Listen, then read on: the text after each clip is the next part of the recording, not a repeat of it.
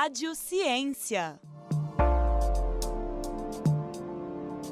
Olá, sejam bem-vindos a mais um episódio do Rádio Ciência. Meu nome é Henrique e hoje nós vamos entrevistar uma das autoras do artigo intitulado Regiões Resilientes no Brasil, descobrindo os efeitos da Covid-19 numa perspectiva socioeconômica.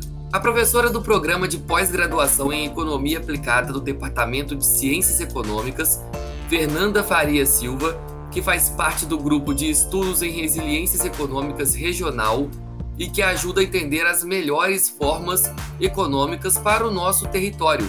E quem me acompanha nesse bate-papo é a Jennifer Santos. Olá, Henrique, tudo bem? Sou a Jennifer Santos e antes de mais nada, gostaria de agradecer à professora Fernanda por ter aceitado o nosso convite.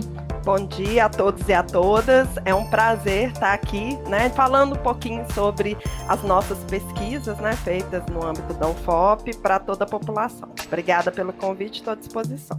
Nós que, agradecemos, professora. De acordo com seu artigo, então, há três pontos que ajudam a entender os efeitos socioeconômicos da pandemia. É, fale pra gente um pouco quais são esses pontos mesmo. Olha, é, Henrique, Jennifer e todos os ouvintes.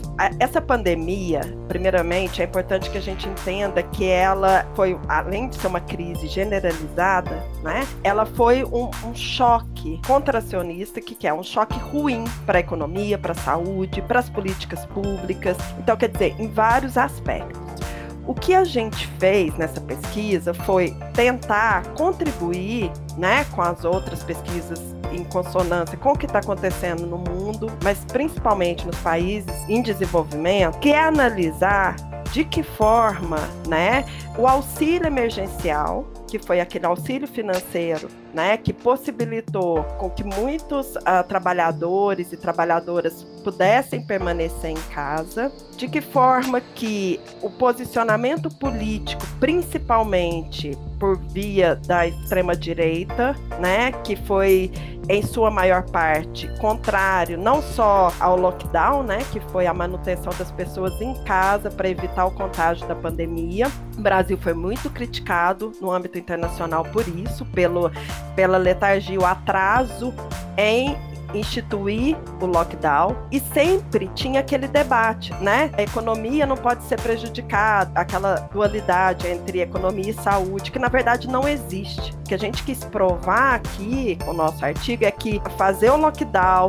instituir medidas de auxílio emergencial e incentivar o isolamento social das famílias, das pessoas, foi bom, obviamente, a vacinação, né? A introdução da vacinação, ainda que nós tenhamos tido um atraso, que do nosso ponto de vista dos autores é injustificado, porque o Brasil tem, pela extensão territorial, ter né, uma capilaridade como a que o SUS tem e ser uma referência em vacinação, quer dizer, a gente podia ter contornado a pandemia muito antes de que muitos países que não, não tinham essa expertise, essa infraestrutura. Então, então, a nossa, é, o que a gente fez foi tentar, do ponto de vista empírico, ou seja, através de análise de dados, né, usando uma metodologia econométrica, né, foi mensurar esse, esse efeito. Olha, em resumo, instituir o lockdown, incentivar o isolamento social e pagar o auxílio emergencial tiveram foi muito importante para explicar a redução das mortes por Covid-19 no Brasil.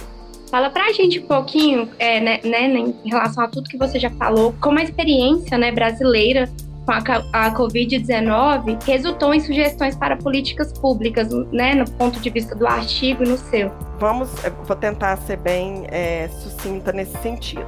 A nossa análise ela foi micro-regional, tá? Então nós trabalhamos aí com o universo de 558 micro-regiões. O Brasil é um país muito heterogêneo, por isso que a gente escolheu trabalhar com esse nível de desagregação. Então, o que, que a gente percebe? Que do ponto, ainda que seja o que pode ser implementado em nível micro-regional, serve como política, como um instrumento de política para, em termos gerais, para Brasil, tá? Então, por exemplo, uma das constatações que a gente já comentou aqui, olha, manter as políticas assistenciais em períodos de crise no caso auxílio emergencial, no caso é, as políticas de crédito, a gente não mensurou aqui no nosso trabalho, mas isso também seria importante, políticas de crédito para pequenas e médias empresas, para é, criar incentivos para manter o pagamento dos salários para os trabalhadores quando eles estão impossibilitados de trabalhar no contexto da, da pandemia, contribui para reduzir o número de mortes. Isso parece óbvio, intuitivamente é, mas mensurar isso é bem difícil. Então, o que a gente faz? Construir ferramentas que podem ajudar a implementar em termos de política é, pública. Então, políticas de manutenção do emprego, políticas de geração de incentivo, pagamento de salários e renda por parte das firmas, manter ter os empregos formais mesmo numa situação né, de crise. Outra coisa, por exemplo, papel dos órgãos né, é, do tipo IBGE, IPEA, que são organismos públicos, instituições públicas que mantêm a, a, sistematização de informações, que inclusive até gera os dados, que depois a gente pode, que nos ajuda a analisar e fazer essas recomendações. A manutenção de políticas públicas para instituições de ensino e pesquisa, as universidades tiveram um papel fundamental nesse contexto. A Fiocruz, o Butantan, os institutos de saúde e mesmo os hospitais, toda a equipe técnica do SUS. Então, quer dizer, em termos de recomendação de política, é incentivar sempre a manutenção de emprego e os gastos de saúde, educação, que é o que vai, né, principalmente no contexto de crise, você imagina o SUS desmantelado, as instituições do tipo Butantan, Fiocruz passando por dificuldades financeiras e ainda assim nós conseguimos desenvolver vacinas. Então, isso é uma coisa muito surreal. Agora, a manutenção da resiliência do emprego, ou seja, da capacidade daquelas microrregiões, e cada microrregião é muito diferente, de manter os empregos formais, seria importante que o governo então incentive, de acordo com as características regionais, os empregos formais dentro daquelas microrregiões. Isso foi, a gente mensurou e viu que foi muito importante para reduzir as mortes na pandemia. Porque mais pessoas em casa significa mais pessoas, em média, protegidas contra a exposição ao vírus. E a, a, as políticas adotadas pelos governos subnacionais, nós tivemos casos exemplares de, de, governadores que saíram à frente no lockdown, que saíram à frente na vacinação, e tivemos governadores negacionistas que, né, enfim, não incentivaram, de acordo com as orientações da Organização Mundial de Saúde, né, e as organizações e, e internacionais. Então, fazer essa pesquisa no nível micro-regional é importante que a gente consegue até de alguma forma ver esse efeito. Em Minas Gerais mesmo, nós tivemos o Estado com uma política totalmente mais flexível com relação a, a lockdown, com relação né, às medidas de controle da pandemia, e nós tivemos prefeitos que foram, como o prefeito na época né, de Belo Horizonte, que foram extremamente rigorosos sabidamente né, rigorosos com relação à preservação do, do, dos, dos, estabelecimentos comerciais fechados. Tal. Então a gente viu que naquelas micro-regiões nas quais nós tivemos o isolamento social de uma forma mais acurada e nós tivemos mais atuação do poder público para incentivar que as pessoas ficassem em casa, a gente foram regiões que se recuperaram de uma forma né, mais rápida da, dos efeitos da pandemia. E principalmente, né, do ponto de vista das famílias de baixa renda, a gente não tem dúvida que o auxílio emergencial e outras formas de subvenções econômicas, né, de auxílios econômicos foram muito importantes para evitar mais problemas do que o que nós tivemos, né? Então, eu acho que essas seriam as principais recomendações de política, de uma forma mais geral. É incentivar a geração de renda, incentivar os auxílios e benefícios, principalmente para as famílias, né, pobres pobres e mais baixa renda, e o incentivo é, em termos de políticas públicas privadas, obviamente, né, mas principalmente públicas para a educação, para o desenvolvimento né, de pesquisa e desenvolvimento, que foi o que é, permitiu que o Brasil tivesse, para a área da saúde, né, expertise aí para tentar controlar a pandemia mesmo num contexto de alta adversidade. E também é muito importante a gente ressaltar né, que também cabe aos políticos avaliar e decidir as medidas a serem é, adotadas em casos de efeitos socioeconômicos também, né? É, mas quais são essas atitudes que a gente deve tomar como indivíduos, né? Para minimizar esses efeitos socioeconômicos nas nossas vidas mesmo? Olha, enquanto indivíduos, acho que uma das questões mais importantes é a gente ter consciência da importância da ciência, da importância né, do, dos profissionais da área da saúde, da importância dos profissionais da área de educação, porque se a gente conseguiu, como eu falei, né, com pouco recurso, desenvolver vacinas, não só de hoje, o Brasil tem uma expertise né, nesse aspecto, mesmo com várias adversidades. Se a gente compara o orçamento né, para pesquisa e desenvolvimento que os países desenvolvidos têm, a gente chora né, no Brasil. Então, assim, para a gente, cidadão, é analisar, fazer a nossa parte, analisar, considerar o papel da ciência, o papel da vacinação. A vacinação é muito importante. O Brasil tem um programa de vacinação que é exemplar. Valorizar os SUS, os profissionais do SUS. Brasil, com essa dimensão continental, tem um, sistema com essa capilaridade que consegue chegar em praticamente todas, todas as, as micro-regiões. Isso é muito importante. E no caso né, das pandemias, além de vacinação e tomar os cuidados, né? Quer dizer, se não é para sair de casa, não saia. Saia só quando é importante, né? Quando é imprescindível. Então, e além, obviamente, né, enquanto cidadão, dos cuidados da, com a saúde, né? Higiene, saúde. É, alimentar bem, tentar fazer exercício físico, caminhada, etc.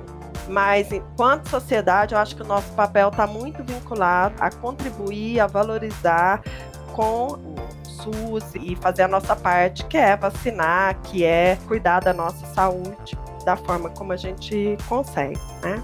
É, em relação ao grupo de estudos, né, que o, o, Henrique já mencionou, né, você participa do grupo de estudos em resiliência econômica regional. Quais outras estratégias são pensadas por esse projeto? Esse grupo, deixa eu explicar um pouquinho como que ele é, funciona. É um grupo interdisciplinar, ou seja, nós temos professores eméritos, é, professores de várias universidades, de, da Federal de Juiz de Fora, Federal de Viçosa, da, da PUC do Rio Grande do Sul, da, da UFMG, da UFOP, de várias universidades. E nós temos desde professores eméritos até alunos de graduação e iniciação científica. Temos doutorandos, mestrandos. Então, o que, que a gente faz?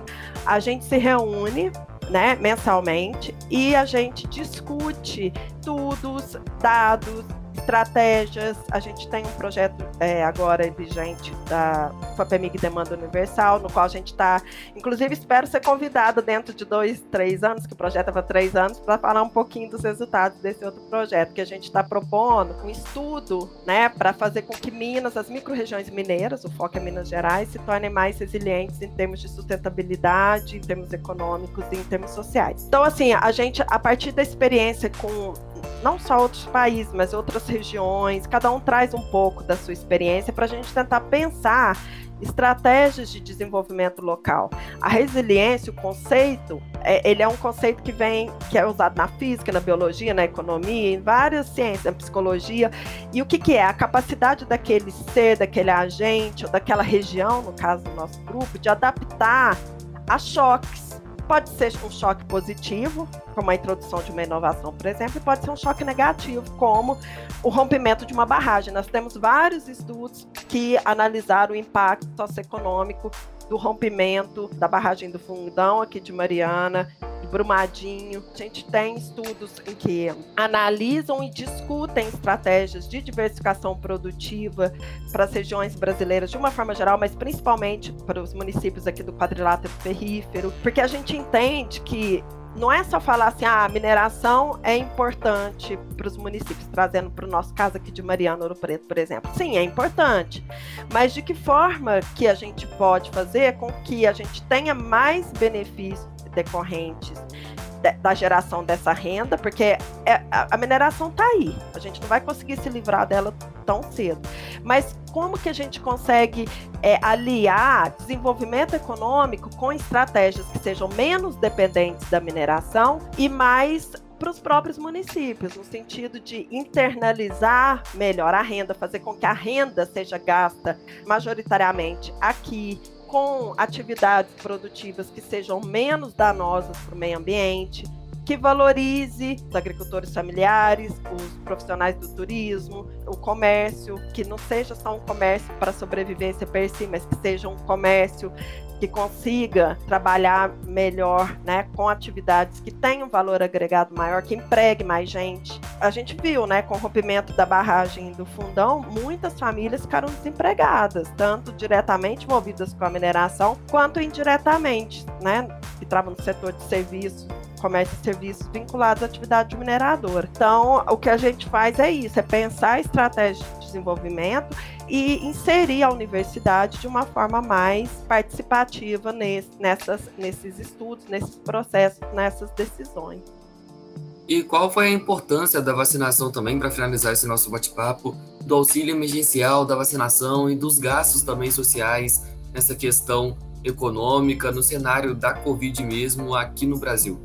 É, sendo bem sucinta, o que a gente tem aqui, é, que a gente constatou, é que, apesar do Brasil ter demorado a tomar suas medidas no sentido de diminuir né, o impacto da pandemia, seja na área da saúde ou mesmo impacto econômico, uma vez que foi introduzido o lockdown, que foi a manter as pessoas em casa, isso foi feito, reforço, mais no âmbito das prefeituras e dos governos, né? Porque do ponto de vista federal, a gente não teve essa coordenação. Manter as pessoas em casa, garantir né, o emprego dessas pessoas, garantir o auxílio emergencial, que é um benefício, e começar um processo de vacinação em massa foi muito importante e aquelas micro-regiões que começaram isso mais cedo, que incentivaram esses processos mais cedo, elas, de fato, conseguiram, primeiro, garantir a resiliência do emprego e conseguiram diminuir os óbitos pela pandemia. Então, quer dizer, em resumo, o auxílio emergencial, a manutenção de emprego das pessoas, o incentivo ao lockdown e a vacinação foram muito importantes e essenciais e a gente conseguiu mensurar isso empiricamente para o controle da pandemia e a redução das mortes por Covid-19. Parabéns, Fernanda, e a toda a equipe que produziu o artigo mais uma vez. Agradecemos por ter aceitado o convite da Rádio Pop. Tá, joia. Eu quem agradeço e qualquer dúvida, sugestão, enfim, estamos à disposição, tá? Muito obrigada a todos e a todas. E para você também que nos acompanhou até agora, fique por dentro das nossas produções pelo site radio.fop.br e também pelas redes sociais. No Instagram e no Facebook é só procurar por Rádio UFOP. Já nos principais tocadores de áudio é só procurar por UFOPcast. A edição em sonoplastia é de Rayan Martim. Até a próxima edição do Rádio Ciência.